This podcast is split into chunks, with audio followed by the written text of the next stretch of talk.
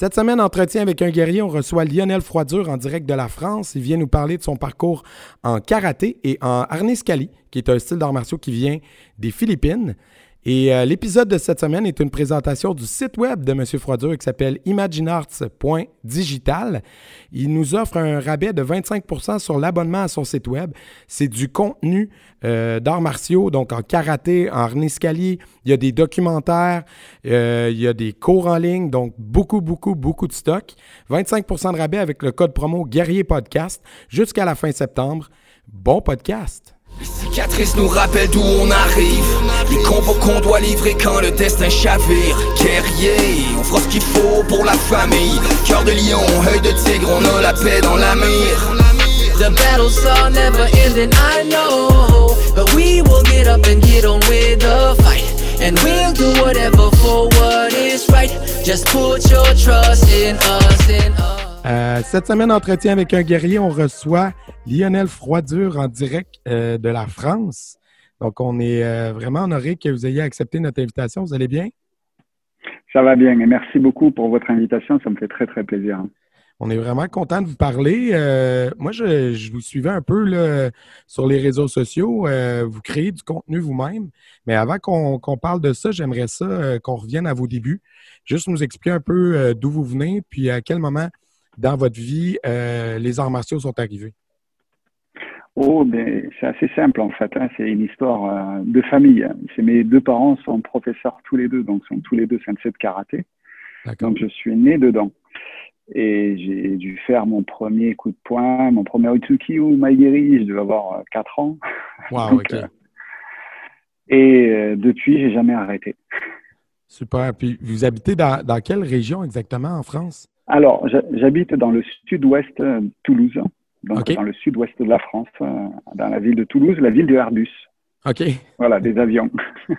Super. Puis euh, le karaté que vous pratiquez euh, avec vos parents, est-ce que c'était le, même qu'aujourd'hui? Je pense qu'aujourd'hui, c'est le Shotokan que vous pratiquez? Alors oui, oui, j'ai commencé, ma formation de base classique a été du karaté Shotokan. Donc après, je ne me considère pas comme un karatéka Shotokan, mais comme un karatéka tout court.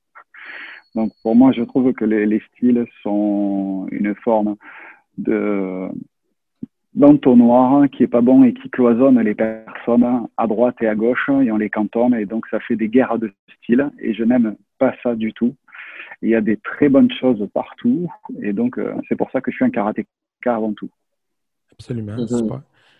Puis euh, au niveau euh, des, des, du maniement d'armes, j'ai vu que vous pratiquez aussi un, autre style. Donc, c'est pas le kobudo dans votre cas, ça serait. Non. Alors, moi, c'est les arts martiaux philippins. C'est okay. l'arniscali escrima.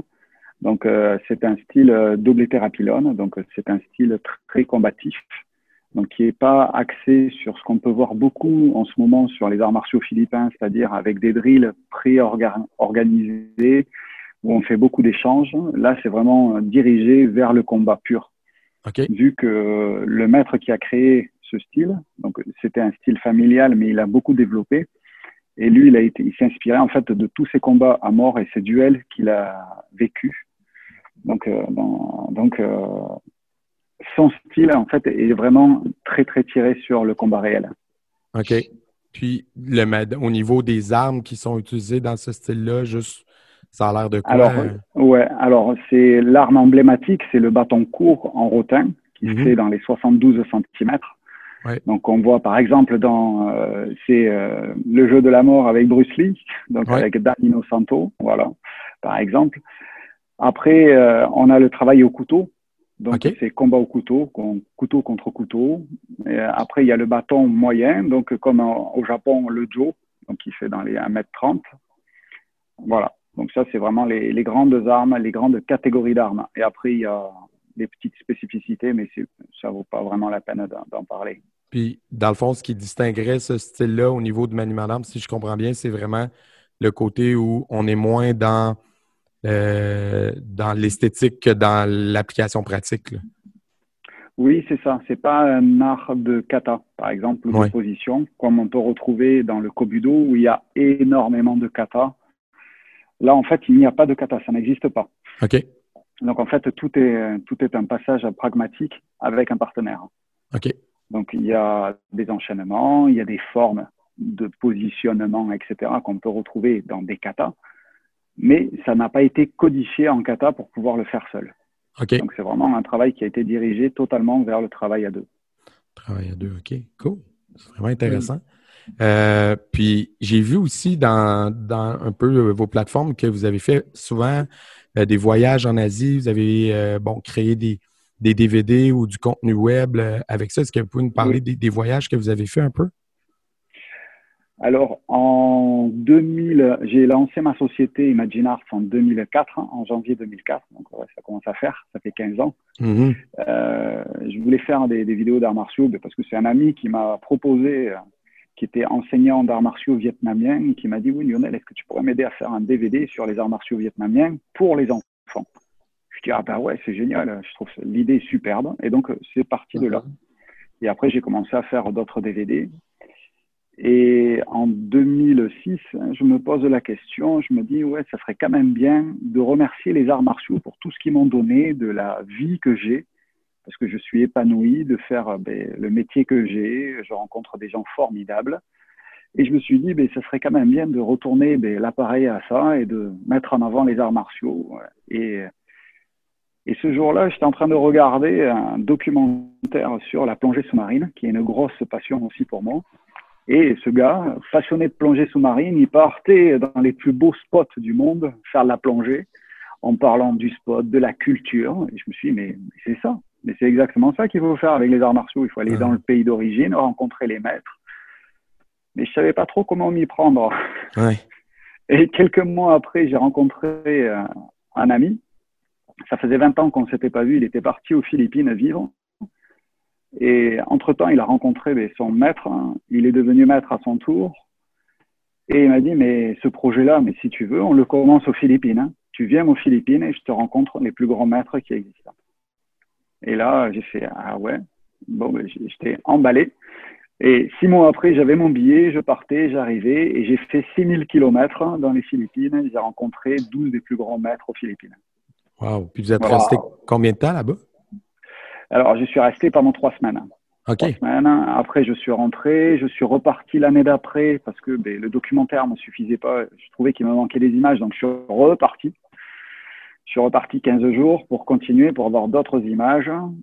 Et j'ai fait des allers-retours pendant plusieurs années, jusqu'en 2010, où je suis parti carrément vivre aux Philippines. OK. Wow. Ah ouais. Pendant combien d'années? Euh, je suis parti vivre un an et après je, suis rentré mais pour des raisons personnelles et familiales. Mhm. Et puis je suis pas reparti. Mais par contre, je suis rentré avec ma femme, où je me suis marié là-bas, donc avec une ah. Philippine. Ah, wow!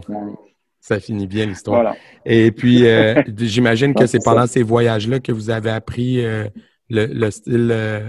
Exactement, oui.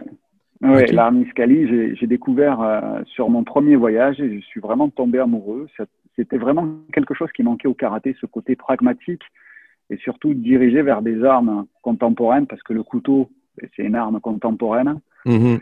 Et euh, en karaté, à part des, des défenses classiques qu'on peut retrouver, mais ça ne fonctionne plus sur des pratiquants d'arnis. Donc là, je me suis dit, il y a quelque chose qu'il faut, qu'il faut changer. Donc, mm-hmm. je me suis investi dedans. Et voilà. Et donc, à la suite de ça, ben, j'ai continué. Et je suis parti l'année d'après, je suis parti à Okinawa pour rencontrer des ben, trois grands maîtres de, des trois styles majeurs. Mm-hmm. Donc, ce soit en Shorin-ryu, en Uichi-ryu et, Gojo, et euh, Shorin-ryu, Gojo-ryu et Uichi-ryu. Voilà. Wow. après, je, voilà, je suis parti en Chine, au Vietnam, en Corée. vous, avez, vous avez fait le tour. Là. Comment? Vous avez, vous avez fait le tour, vous avez, vous euh, beaucoup promené en Asie. Moi, Emmanuel, on a plusieurs collègues, puis on a déjà un collègue qui a fait un genre de voyage similaire. Puis Emmanuel, mm-hmm. euh, dans son dans son pèlerinage, il était tombé sur une place qui avait été un peu déçu. C'était un peu plus commercial, des choses comme ça, moins traditionnelles. C'était plus comme fallait tu payes, tout ça. Est-ce que ça vous est déjà arrivé ou c'était toujours des, euh, ou c'est toujours ah très traditionnel, puis, ou des fois ça arrive, c'est comme plus des scams, c'est plus pour faire de l'argent. C'est, Ah oui, il y, a, toujours des endroits qui sont pas très très bons. Quoi, quoi. Donc euh, mm. les Philippines, c'est un pays qui est considéré comme un pays du tiers-monde. Donc, même s'il y a beaucoup, des gens qui ont beaucoup d'argent, il y en a d'autres qui en ont vraiment pas beaucoup. Quoi. Ouais. il y a des endroits, moi je suis allé dans des endroits avec un maître, il m'a dit, mais tu ne viens jamais ici tout seul. Mm-hmm. Sinon, tu repartiras pas. Mm-hmm. effectivement. il, y a, certaines choses qu'il faut éviter de faire. Ouais, c'est ça, mais, justement, ça m'amenait la question parce que les Philippines, je dis pas précisément dans quelles années vous êtes allé, mais euh, c'est pas particulièrement démocratique. Je pense que c'est comme un. la situation politique est assez intense là-bas. oui.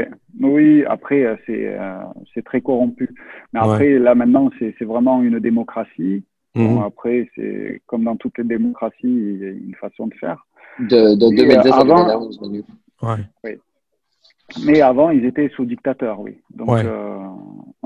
Euh, ils ont vécu, ben, ils ont vécu 400 ans sous le règne espagnol, donc jusqu'en de 1400 à 1800 avec les Espagnols qui, qui se sont occupés d'eux.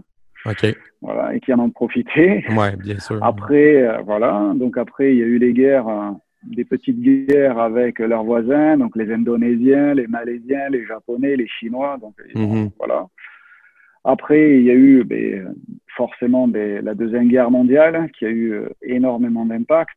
Mm-hmm. Euh, les Américains qui sont arrivés. Euh, moi, j'ai rencontré des maîtres qui ont combattu dans les champs de rizière avec juste la machette contre les Japonais qui rentraient, donc voilà, les envahisseurs. Parce que ben, ils cultivaient leur champ, quoi, donc avec mm-hmm. leur machette. Donc ils avaient que ça pour se défendre. Absolument. Voilà. Et après ça, ils ont eu un dictateur pendant plus de 30 ans. Quoi. Et c'est assez récent, en fait, que c'est devenu une démocratie. Ouais. C'est fou de penser que le, maître qui vous enseignait, c'est pas de la théorie, c'est de la pratique. Ouais. nous, nous, même si on se bat, c'est quand même un peu de la théorie, slash, on a pratiqué un petit peu. Eux, c'est de la vraie. Ah, c'est fou, là, quand ils doivent t'en parler, là, ça doit, en tout cas... Mais ça se ressent dans leur. Euh, voilà, c'est des, des, anciens et c'est ce que je, c'est ce qui m'a beaucoup attiré dans les arts martiaux philippins, c'est ce côté authentique mm-hmm. que l'on n'a plus dans les arts martiaux japonais parce que euh, ben, ça fait très très longtemps qu'ils sont plus en guerre et qu'ils se servent plus euh, de katana ou, de, ou de sai ou de kama pour aller combattre. Mm-hmm. Mais aux Philippines, ben, oui, il y a 50 ans, il y avait encore des coupeurs de tête. Ouais, Wow. Donc, euh, ils, savent ce que c'est encore le combat euh, à l'arme blanche. Mm-hmm. Mm. Ouais, c'est encore, c'est encore concret pour eux. Là. C'est, pas un truc ancestral. ouais, non, c'est là on est là on arrive à la fin où les, les plus grands maîtres de, ce, de cette génération-là sont, sont quasiment tous éteints. Mm-hmm. Il en reste même pas, il en reste même pas cinq quoi en vie. Et... D'où la chance de les avoir rencontrés dans le passé. C'est ça, oui. Et, puis, dans, votre parcours, euh, là, vous enseignez les arts martiaux depuis combien d'années à temps plein? Vous faites ça, vous faites que ça dans la vie? Alors, euh, j'ai, à l'école, la seule chose que j'avais envie de faire, c'était d'enseigner les arts martiaux et de vivre des arts martiaux. Donc, j'étais pas bon à l'école et j'attendais qu'une chose, c'était de pouvoir enseigner. Donc, quand j'ai eu l'âge à 18 ans, je me suis inscrit pour pouvoir faire un diplôme. En France, on a un diplôme pour pouvoir enseigner, mm-hmm. un diplôme universitaire. Mais vu que j'étais pas bon à l'école, eh ben, j'ai échoué. Donc, il a fallu que j'apprenne par moi-même, comme au dojo, il a fallu que j'apprenne et que je recommence comme des vraies études universitaires, tout seul. Donc là, j'ai passé mon diplôme, j'avais 21 ans. Et depuis, je suis devenu professionnel. Mais j'ai continué à m'entraîner, à aller à droite, à gauche pour pouvoir continuer à m'entraîner, pour pouvoir ben, transmettre ce que moi j'apprenais à mes élèves. Est-ce que vous compétitionnez dans certains euh, circuits, exemple de RayKF, des choses comme ça? Euh, oui, oui, oui, j'étais dans la WKF, ouais. J'étais dans la WKF euh, de KD junior, donc les 16, les, oui, 16-20 ans. Oh, Voilà. En, 16-20 ans, en comité, et donc j'étais en équipe de France. OK. Voilà. Combat, pas, pas kata. Oui, combat, oui. Oui, oui, combat. Est-ce que vous avez fait des compétitions? Ça m'intéressait pas trop. Est-ce que vous avez fait des Panames ou des euh, compétitions euh, non, internationales? Non, allez, non. Euh, oui, j'ai fait des championnats d'Europe. Ouais. ouais. OK, super. Puis euh, le, le, le, dojo que vous opérez, il est situé où? Ça fait plusieurs années que vous l'avez, donc j'imagine que vous êtes rendu avec un bon bassin d'élèves. Oui. Alors, le dojo où je suis, maintenant, on est un petit peu plus de 110 euh, en karaté. Voilà. Et ça fait 20 ans que je suis ici. Wow. C'est un, un, dojo municipal. Donc, le dojo appartient à la ville. OK. Et pendant 15 ans, j'étais dans un hangar à avion. Wow. Donc, on avait le tapis, on avait 25 mètres de haut, on avait ah, le chauffage tout droit. Donc, quand on était sur le chauffage, ben, on avait très chaud. Et si on était juste à côté, ben, on avait très froid. Quand il neigeait, on avait la neige qui rentrait dedans et qu'il fallait pousser des tatamis pour pas que ça abîme les tatamis. Voilà. ça a été ça pendant 15 ans. Et puis, depuis 5 ans maintenant, on a un splendide dojo, un, un super outil pour pouvoir travailler. C'est bon pour la pour quand vous voulez peiner. Va faire les push-ups dans, la, neige. Ah, euh, oui, maintenant, je peux faire des, des, grands séminaires, des grands masterclass. Euh, où euh, quand j'organise des masterclass, j'ai des, des, experts de, de, différentes disciplines qui viennent hein, et mhm. ils sont 150 et on est dans 400 mètres carrés. Donc, euh, vous avez de l'espace en super. Et euh, voyons, j'avais une question. Oui, oui, c'est ça. Le, le, déconfinement est commencé depuis un peu plus longtemps en France par rapport à nous. Nous, c'est depuis le début de l'été qu'on aura pu, on a pu recommencer à enseigner. Vous, ça s'est passé mhm. comment, le retour à la normale? Alors, euh, on a pu recommencer à s'entraîner dehors en petits groupes. C'était à partir du mois d'avril. Mhm. Et euh, on n'avait pas le droit au dojo, on n'avait pas le droit de se toucher. Voilà. Après, à partir de juin, on a pu commencer à travailler avec un nombre plus conséquent et à se travailler avec légère touche. Mhm. Voilà. Et là, maintenant, ils ont réouvert, ils nous ont réautorisé en fait à revenir dans les dojos. À la normale, à 100% Presque. Presque. Les vestiaires limités, euh, les douches aussi. Mm-hmm. Comment, ça fonctionne, les, cours de bah, Ça vient de commencer. on, a, commencé il y a trois jours. Ok, ok, c'est trois jours. ok. Ouais, ouais, ouais. Non, non, non, non. En fait, c'est moi, je fais mes cours comme je faisais d'habitude avant. Ok. Donc, les gens viennent. Euh, après, euh, surtout, ben, je change pas la discipline, mais après, surtout, c'est le discours qu'il faut, faut avoir. Il mmh. faut être pédagogue. Il y a des gens qui veulent venir s'entraîner, ça leur manque, ça fait partie de leur vie.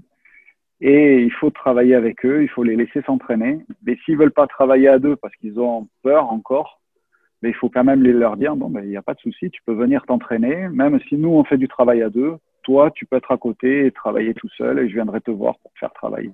Mhm. Donc il faut pas, voilà, il faut pas aller contre la psychose hein, et lui dire ah non non non mais c'est soit tu t'entraînes avec nous, soit tu tu viens pas, ou inversement euh, c'est euh, dire bon ben lui il veut pas donc nous personne ne fait. Donc il mhm. faut euh, faut être ouvert, il faut s'adapter aux gens et voilà, chacun a sa propre sensibilité je pense. Oui, absolument. Puis est-ce que vous avez senti qu'il y, a eu, qu'il y a eu un impact sur, on va dire, les peut-être les, la motivation des gens à revenir ou les élèves étaient, étaient tous, ont tous répondu présent quand vous avez rouvert? Comment ça s'est Alors, il y en a beaucoup, il y en a beaucoup qui ont répondu présent. Après, c'est ceux qui étaient là le plus souvent pendant toute l'année, donc euh, le gros noyau. Mm-hmm. Après, les autres, ils ont fait coucou, je suis là, mais je ne mm-hmm. sais pas si je vais revenir. Donc, euh, pour l'instant, ils sont incertains, ils ne savent pas trop. Ils préfèrent prendre euh, un peu de temps pour savoir s'ils vont revenir ou pas, de voir comment ça se passe autour. Mhm. Mais je pense que il faut que les gens se rendent compte aussi que c'est quelque chose qu'ils en ont, qu'ils ont besoin. Ouais. Ils en ont besoin, ils feront l'effort de venir sur le tapis. Absolument. Si c'est quelque chose que c'était juste un passe-temps comme un autre, ils passeront à autre chose où ils se sentiront en sécurité. Absolument. Mhm. Mais tu sais, il y a quelque chose qu'on parle pas, euh, quelque chose qu'on parle pas beaucoup, c'est comment booster le système immunitaire, tu sais, aller faire de l'entraînement, sortir, euh, tu sais, c'est toutes des choses qui aident, là, tu sais, fait que rester, euh, rester chez soi, avoir peur, c'est pas nécessairement la meilleure manière de se protéger non plus, tu sais. Ouais, puis d'être en santé, oui, absolument. oui, oui, oui. Non, c'est super important de, de sortir, c'est d'aller voir les gens. On est, on est fait pour raconter des histoires et se les raconter, euh, voilà, avec les gens. Mm-hmm. Euh, on a envie de raconter des histoires et de les partager avec les gens. Donc, euh, on a besoin de ce partage avec les gens. On n'est pas fait pour rester tout seul, même juste avec les gens qu'on aime, hein. avec notre famille, euh, moi, mon enfant, voilà. Mais on n'est pas fait juste pour rester là en milieu clos. Non, on a besoin des autres. On a besoin des autres. L'humain est un animal social à la base. On a besoin d'être en oui, hein. oui, oui, on a, on a besoin des autres. Donc, et le dojo est une autre famille. Hein. Donc, euh, on, en a, on en a besoin. Oui, absolument. Euh, on a besoin de voir les autres, de partager ça. Absolument. Moi, euh, j'avais une question pour vous. En, tant que créateur de contenu d'arts martiaux sur Internet, j'imagine que vous suivez un peu ce que les autres font et tout. on s'en est parlé un peu. il n'y a pas beaucoup de trucs francophones qui mm-hmm. existent. Euh, niveau arts martiaux, beaucoup d'anglophones comme JC Camp ou Hard to Hurt, mm-hmm. ou beaucoup de créateurs de contenu d'arts martiaux, mais anglo. Euh, comment euh, vous pensez qu'on peut amener du contenu tout en valorisant l'importance de la, pratique physique concrète?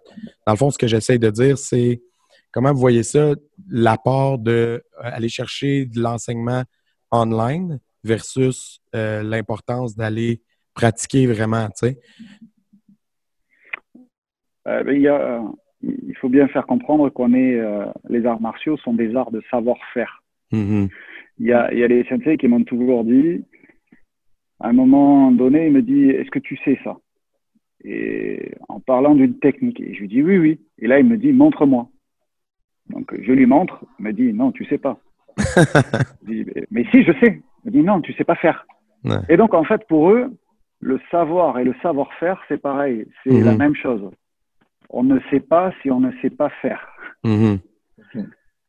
Euh, la grande qualité qu'a Internet, et le grand point fort, c'est qu'on peut amener énormément de choses aux gens. Leur donner beaucoup d'idées, beaucoup de travail, beaucoup de pistes de recherche. Mhm. La chose qu'on ne peut pas leur amener, c'est le savoir-faire. Ils sont obligés, eux, de se prendre par la main pour pouvoir le faire. Et mhm. quand on est tout seul, sans dojo, ben c'est compliqué. Parce qu'il n'y a personne pour nous guider. La, la, vidéo en ligne, elle est là comme un support pédagogique, mais comme support. Le premier support, le meilleur support, c'est le tatami avec les élèves en face, avec quelqu'un qui est derrière pour nous corriger. Absolument.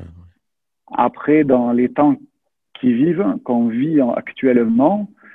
Et là, c'est bien de revenir en arrière, ce qui a déjà été fait, et de remettre en tête tous les points importants pour que les gens se rappellent quand ils s'entraînent de quelque chose qu'ils ont déjà travaillé. Mm-hmm.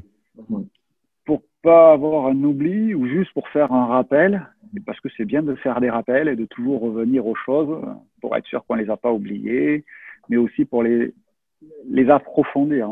Mm-hmm. Parce que ben, ce que j'ai appris il y a dix ans sur un sujet, aujourd'hui, j'ai pas la même vision du même sujet et dans dix ans encore moins. Donc, je suis obligé de revenir sur les choses pour pouvoir les approfondir.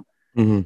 Donc, même avec un contenu Internet, on va pouvoir toucher une cible en particulier, mais après, euh, on pourrait faire énormément de choses juste sur un sujet en particulier et euh, c'est infini, notre travail.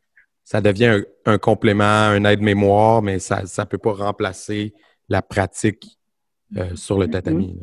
Effectivement. Ah voilà. C'est comme. faire le même contenu aux 5 ans. Ah oui. Euh, moi, je, c'est, je, comment dire, j'aime beaucoup manger. Bon, je suis français. Hmm. Mais j'aime bien regarder des émissions de cuisine pour savoir comment ils font. Hmm mais, mais je suis incapable de le faire. Pourtant, je sais tout ce qu'ils font. Hein. Ouais. mais c'est exactement la même chose. C'est quelque chose que j'en suis incapable parce que je me donne pas les moyens, je m'entraîne pas, mhm. il n'y a personne derrière moi pour m'aider, donc il y a tout ça. Juste de suivre, de regarder, de prendre de l'information, c'est bien. Mais si l'information elle n'est pas appliquée, à un moment donné, elle sert à rien. Très bel exemple, très bel exemple. Moi, je regarde tout le temps Gordon Ramsay, puis je suis loin d'être un Oui, ah, il, est top, il est top. Puis il a un, très bel humour. Oui. Oh, il est malade. puis, c'est quoi votre euh, perspective sur l'évolution du, du, karaté ou des arts martiaux en général, puisque vous êtes là depuis plus de 20 ans? Euh, est-ce que vous avez l'impression que ça s'en va vers la, bonne chose ou vous avez l'impression qu'au fil du temps, ça s'est euh, dilué? C'est quelque chose qu'on entend souvent, tu sais, sur les Et c'est quoi la bonne chose? Parce que. Ben, je sais pas, c'est ça. c'est suivant les gens, en fait, la bonne chose, c'est pas la même. Donc, ma bonne chose à moi, pour moi, pour moi, c'est toujours le rappel que le karaté en premier, c'est un goshin, donc c'est un art d'autodéfense. Et que la première chose, c'est d'apprendre à se défendre pour mhm. soi ou défendre euh, ses, chers, sa famille. Mais c'est avant tout ça. Euh, ça n'empêche pas qu'avant, j'ai été compétiteur de compétition à haut niveau, mais c'était avant, donc il y a une évolution. Mhm. Il y a des gens, pendant toute leur carrière de karatéka, ils vont aller vers la compétition et ils ne veulent, ils ne voient que le karaté à travers ben, les jumelles du, de la compétition. Mhm. Je peux pas dire que c'est pas bien. Mhm. C'est une pratique. C'est pas la mienne. C'est une vision étroite des arts martiaux qui est si large. Oui, mais après, euh, moi, c'est pareil. Moi, la compétition, je la regarde plus. Mhm. Ou très peu. Donc, on pourrait dire exactement la même chose. Un compétiteur pourrait dire que j'ai une vision très étroite du karaté. Ah Donc, suivant le point où on va se mettre et on va regarder les choses, on va pas avoir la même perspective. Donc, mhm. pour moi, le karaté doit rester avant tout un art de défense. Mhm. Donc tout ce qu'on fait doit nous amener à un moment donné à pouvoir euh, être efficace euh, si besoin.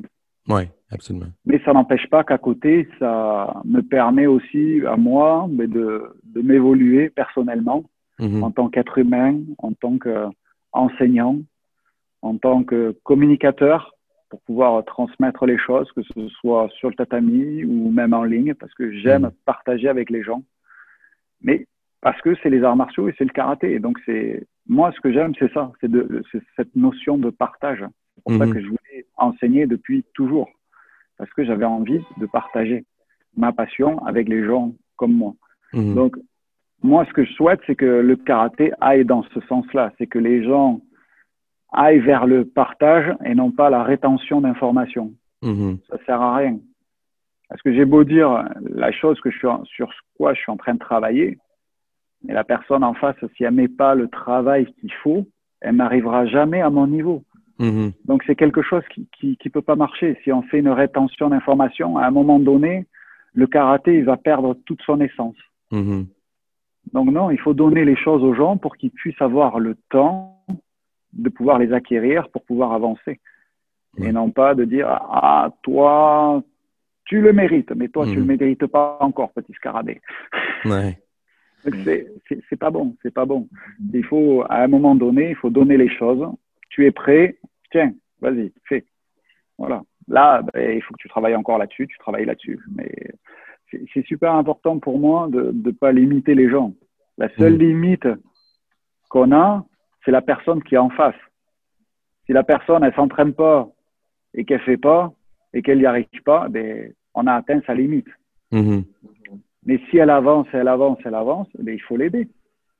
Il faut l'aider à continuer à avancer.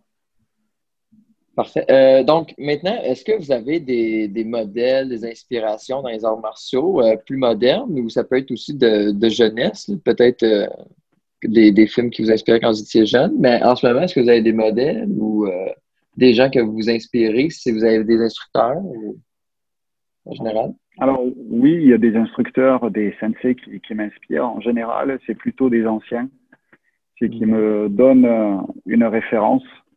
Ils sont devant, c'est quand je les vois, par exemple, le sensei Kiona que j'ai rencontré, euh, re-rencontré l'an dernier, il a 88 ans. Et quand on fait du travail de main collante de kakie à Okinawa, mais à un moment, quand on veut plus bouger, ben, il veut, il veut plus qu'on bouge, ben, on bouge plus, quoi. il nous bloque complètement et il a 88 ans.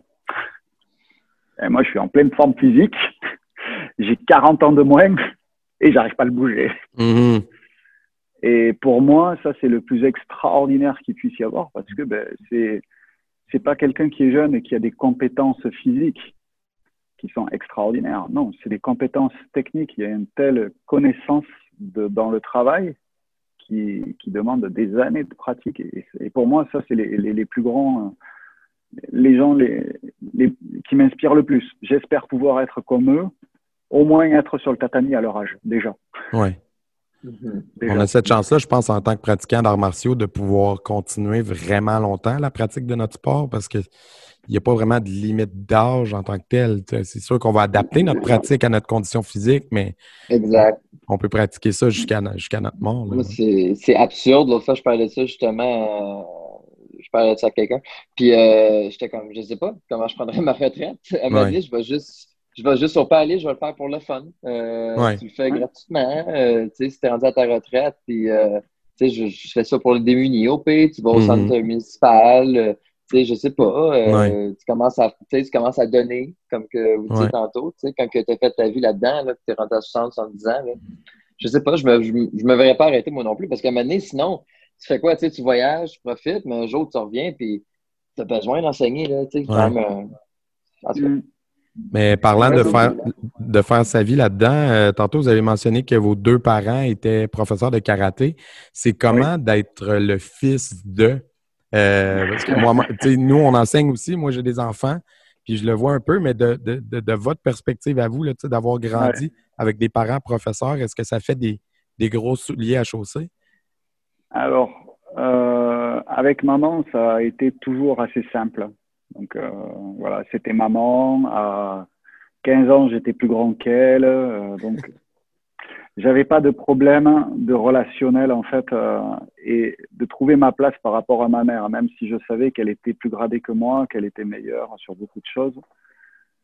Mais avec mon père, c'était compliqué parce qu'il a été champion de France combat. Euh, c'était un arbitre international. C'est tout le monde le connaît mm-hmm. en France. Et pendant très très très très longtemps, j'ai toujours été le fils d'eux. Mhm. Et puis après, quand j'ai arrêté la compétition, ben, il y avait toujours les gens qui me connaissaient qu'à travers mon père. Mhm. J'ai lancé ma société, on a commencé à dire Ah, mais le fils de, Lili, de mon père, donc le mhm. fils de Lilian, il fait une société des arts martiaux, il fait des vidéos d'arts martiaux, c'est super, c'est un pratiquant. Et maintenant, ce qui est assez marrant, c'est que ah, mais tu es le papa de Lionel. la situation s'est inversée. La situation s'est inversée pour, pour certaines personnes. Mhm. Donc, les, les, gens de ma génération, maintenant, ils connaissent pas mon père, ils me connaissent moi, et après, mhm. ils connaissent papa à travers moi. La mhm. génération de mon papa, ben, ils connaissent mon papa, et après, ils me connaissent grâce à lui. Donc c'est assez marrant en fait de voir comment on, on arrive à, à, inverser les rôles. Donc, Mais ça a été très très compliqué pendant très longtemps. Mais j'ai réussi en fait à avoir une, une, une, indépendance dans ma pratique parce que j'ai commencé en fait à m'éloigner de sa forme d'enseignement et de pratique mhm. parce que je me suis beaucoup beaucoup intéressé à beaucoup d'autres arts martiaux alors que lui il est toujours resté que karaté. Mhm. Et que moi, dès que j'avais 14-15 ans, j'ai commencé à faire euh, du taijitsu, du jujitsu, j'ai fait de l'aïkido, mais tout le temps, tout le temps, mhm. tout le temps, en complément de mon karaté. Et donc, ça a enrichi mon karaté. Et je faisais des choses, en fait, que lui ne voyait pas, ne comprenait pas. Mhm. Et voilà, mais parce que c'était sa vision. Et c'est toujours sa vision, et c'est très bien. Mhm. Mais moi, j'ai eu une vision différente et qui, petit à petit, en fait, s'est séparée. Donc, on a continué tous les deux, mais on est chacun de son côté. Donc, c'est assez marrant. Puis, je suis devenu le sensei de, mon, de ma maman, donc c'est bien aussi. Ah ouais, hein? ouais. Est-ce que, est-ce que euh, vous auriez un conseil à donner, mettons, s'il y a des parents euh, qui nous écoutent puis qui, qui, ont, qui ont des élèves et ont des enfants qui pratiquent, selon vous, est-ce que c'est mieux de pousser ou laisser l'enfant euh, avancer à son rythme? Tu sais, il y a souvent ces deux approches-là. Il y a l'approche, non, mm. je vais, je vais, au moins rends-toi à tel stade ou rends-toi à tel niveau, puis après, je te laisse tranquille, ou on laisse l'enfant y aller, aller et revenir, quitte à ce qu'il lâche complètement. Comment on devrait faire ça selon vous? Ben, c'est très personnel. Après, moi, j'ai eu la chance que mes parents me disent ben, tu fais ce que tu as envie. Donc, euh, ils me disaient pas oui, il faut que tu veuilles absolument. Mm-hmm. Même si après, on voit qu'en tant qu'enfant, on voit la fierté de ses parents quand on revient d'un petit championnat et mm-hmm. qu'on a la médaille d'or, les parents sont fiers et nous, on est content que nos parents soient contents de nous. Donc, euh, on a envie de leur faire plaisir. Hein. Mm-hmm. Mais euh, j'ai jamais entendu mes parents, oui, il faut que tu t'entraînes plus parce que il faut que tu gagnes, parce que tu es mon fils. C'est, je l'ai jamais entendu. Et, je, moi, je l'ai, très bien vécu comme ça. Mais après, euh, moi, je suis devenu accro à l'entraînement, euh, vraiment, où j'ai décidé, moi, de vraiment m'entraîner. C'est le jour où j'ai décidé que je voulais être en équipe de France. Hmm. Mhm. J'avais 13-14 ans et je me suis dit, bon, ben voilà, maintenant, euh, j'ai envie d'être en équipe de France, j'ai mes idoles de combat et je veux être comme eux. Ouais. Et donc là, euh, c'était ma mère qui me disait, euh, Lionel, il faut que tu te calmes, il faut que tu fasses attention à tes études, tu vas aller moins t'entraîner. C'était carrément l'inverse, elle me freinait parce que mhm. je, je, faisais que ça. Ouais. Elle voulait, elle voulait garder le focus quand même sur les études. Là ne pas perdre oui, oui, oui, ben, euh, oui, ben, oui, c'est quand même important. Quoi. Mhm. Donc, euh, c'est euh, rares sont les personnes qui arrivent à vivre des arts martiaux. Donc, donc c'est bien d'avoir un plan B. Oui, absolument. Puis de toute façon, même dans la gestion d'une école de karaté, c'est toujours une bonne idée d'avoir un minimum d'études. Ah ben oui, oui, bien sûr. Il faut savoir faire plein de choses hein, quand on gère une école de karaté. Euh, il faut faire la comptabilité, il faut faire de la gestion, il faut faire de la communication, il faut faire du relationnel avec les gens, avec les gens qui sont pas contents. Euh, voilà, il faut, il faut faire énormément de choses. En plus d'avoir de la pédagogie avec les gens pour pouvoir leur transmettre la bonne chose. Parce que si on n'a pas les bons mots uh-huh. ou la bonne façon de transmettre les choses, ben, le message n'y passe pas. Donc, euh, c'est des qualités que l'école nous apprend. Et euh, en terminant, j'aimerais ça savoir, parce que vous avez produit des DVD, est-ce que le contenu est, maintenant est disponible via Internet? Les gens au Québec qui nous écoutent ou euh, ailleurs dans la francophonie qui ne sont pas en mm-hmm. France, si ils veulent mettre la main sur ce que vous avez produit, est-ce que c'est encore disponible? Et si oui, où, comment? Ah, oui. Alors, euh, moi, je réalise des, DVD au mhm. départ, donc euh, qui sont en français et majoritairement en anglais. Donc, on les envoie un petit peu partout. J'en envoie régulièrement au Canada. OK. Donc, euh, je vous remercie. et, et depuis presque deux ans, j'ai lancé une plateforme en fait en ligne qui s'appelle imagineart.digital. Et c'est une plateforme où on peut avoir accès en fait à tout le contenu que j'ai filmé en 15 ans. Oh, Donc avec voilà, avec tous les documentaires, c'est tous les DVD pédagogiques, avec euh, que ce soit en karaté, en kobudo, en art niscali, en dans tous les arts martiaux que j'ai fait, en fait, les gens s'abonnent pour un an et ils ont accès à la totalité. Ok. Ou alors, ils peuvent, si c'est que des karatékas qui s'intéressent que au karaté, ils peuvent avoir un accès que pour le karaté. Mais là, c'est pareil, c'est tous les maîtres de karaté avec qui j'ai travaillé. Donc, il y a plus de 40 heures. Et puis, toutes les semaines, moi, je mets une nouvelle vidéo euh, spécifique. Voilà. Wow, OK. qui permet aux, gens, aux gens, que ce soit en France, mais aussi à l'étranger, parce que maintenant, ben, cette plateforme permet de toucher les gens qui sont très loin mm-hmm. et de pouvoir rester en contact grâce à la technologie.